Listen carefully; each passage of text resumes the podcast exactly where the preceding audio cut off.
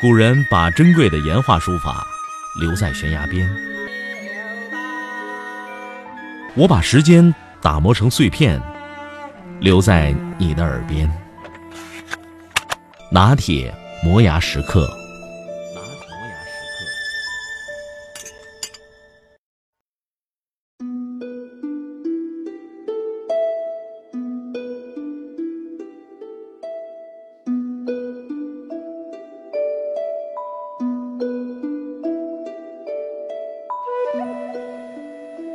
说个古代的事儿，蒙恬是秦始皇的大将，蒙恬祖孙三代都为秦始皇效力，没有功劳也有苦劳。这个蒙恬呢，战功卓著，属于不可多得的复合型人才。蒙恬征战北疆十多年，威震匈奴，秦始皇想把他调进京城，给他更大的官儿。有人就说了，这西北边塞不能没有蒙恬啊！再说您的公子扶苏也在西北。有蒙恬在，那扶苏的安全就有保障了。这个事儿就这样被放下了。蒙恬和扶苏继续在西北接受锻炼。西北的气候，夏日炽日炎炎似火烧，冬日呢风吹石头遍地跑。两个人都知道这是组织上对他们的考验，相信苦尽一定会赶来。公元前二百一十年。秦始皇待在京城闷得慌，就想出去走走。其实他最迫切的愿望就是找神仙，求得不死之方。人一有权有钱，他就会胡思乱想，哪有什么不死的方法？秦始皇非常的失望和郁闷，再加上受到当时客观条件的限制，路不好走，伙食又不对口味，秦始皇就一病不起。他死前说让他的儿子扶苏继任。但死讯被中车府令赵高封锁。赵高和秦始皇的另一个儿子胡亥关系非常好，就想立公子胡亥为新皇帝。但这件事儿他一个人办不成，就找到了丞相李斯，暗中谋求政变。按说李斯是个忠臣，要是连丞相都选错了人，那秦始皇的眼力也太差了。李斯记恨着一件事儿。有一次到外面玩，李斯带着随从被秦始皇看见了。秦始皇心里不舒服。你一个丞相带的随从啊，比我的还多，什么事儿嘛？哎，但他没有说出来。他身边的人会察言观色，就把秦始皇的这个不高兴告诉了李斯。李斯一听就就吓了一跳啊！再出去玩的时候，李斯的随从大大减少。那秦始皇也是聪明人，而且非常敏感。他发现有人把他不高兴的事儿告诉李斯了，于是就审问身边的人，谁都不承认呢，也不敢承认。这秦始皇一怒之下，把当天在自己身边的人全杀了。李斯就很没面子，嘴上不敢说，心里边想啊。我鞍前马后的为您老人家服务，就因为多带了几个随从，你就不依不饶，一人得道还鸡犬升天呐！我这活的也忒压抑了。于是，秦始皇尸骨未寒，他就和赵高在思想上保持一致了。而对于当皇上，那胡亥当然高兴了，三个人成了一丘之貉。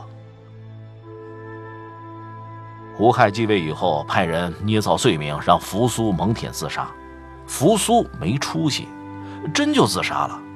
蒙恬说：“我披肝沥胆、出生入死的为他爹干活，他要卸磨杀驴，这也忒狠了。你告诉他，我虽然被囚禁了，但是我统领的三十万大军可不是好惹的。我跺跺脚，他们就造反。”来人一听这个，就对蒙恬说。大将军，我就是个办事儿的，你们领导之间的事儿，我没资格掺和。但是我知道你的为人，你是个好人、能人，敢说敢做的人。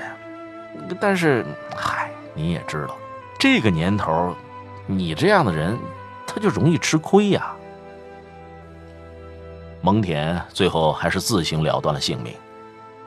胡亥新官上任，正是用人之际，他并不想让蒙恬死，是赵高一心想置蒙家兄弟于死地。根源是什么呢？根源是当初赵高犯了错误以后，秦始皇派遣蒙恬的弟弟蒙毅前去调查，赵高请他网开一面，大事化小，小事化了。蒙毅和他哥哥一样，不徇私情，公平公正，那就得罪了赵高。赵高就记恨这哥俩，借刀杀人。说到这儿，也能说明一些问题了。即使你有靠山。即便你办什么事儿都从集体利益出发，公平公正，那你也要提防小人。你有时候动不了小人的筋骨，可小人有时候却能害你性命。唉，人，你说是当一只刺猬，还是当一条鱼？太深奥了。从秦始皇时代就开始了，都几千年了，很多人还没有参透。这些没参透的人里边，有的成了冤死鬼，有的成了烈士，有的呢，成了鲁迅先生说的一个民族的脊梁。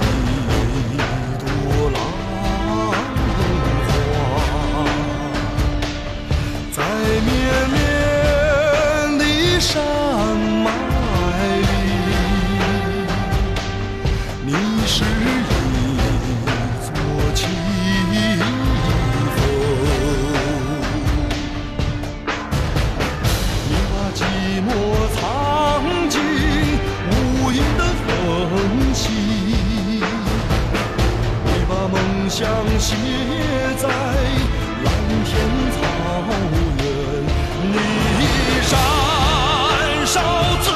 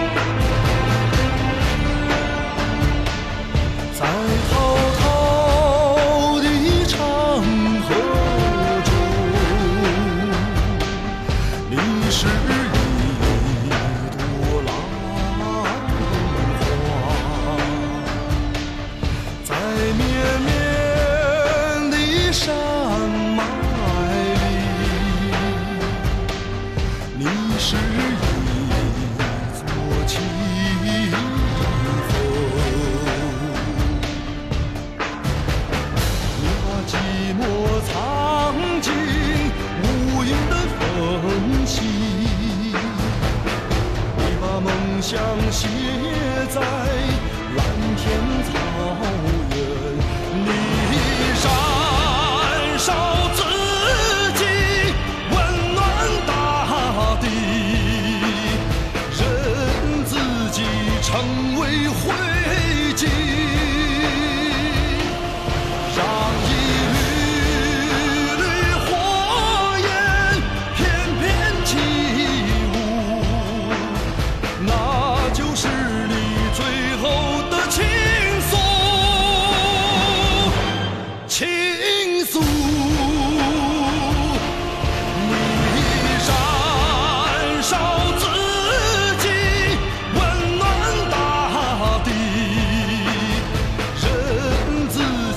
成为灰烬。